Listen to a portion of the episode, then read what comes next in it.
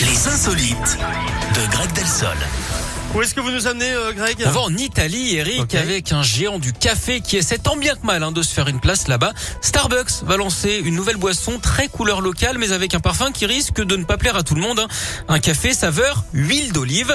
En même temps, Oh. au pays du café, la concurrence est rude. Un Domino's Pizza, par exemple, est parti d'Italie car la chaîne n'a jamais réussi à Ouais. imposer euh, ses pizzas.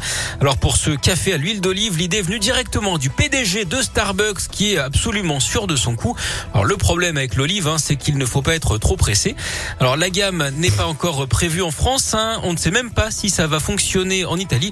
En même temps, on connaît, Eric, leur boisson préférée, un très vieil alcool, Euh, je sais pas. le romantique.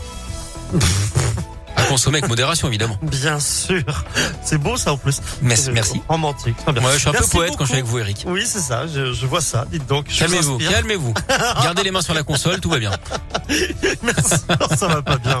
Merci beaucoup, Greg. Est-ce que vous serez de Il est retour tout demain rouge. Oui, je serai de retour demain. Bon, ben c'est parfait. Allez, à demain. À demain. Laissez-moi tranquille maintenant. Ça suffit. Lady Gaga, Benson Boone, c'est la suite.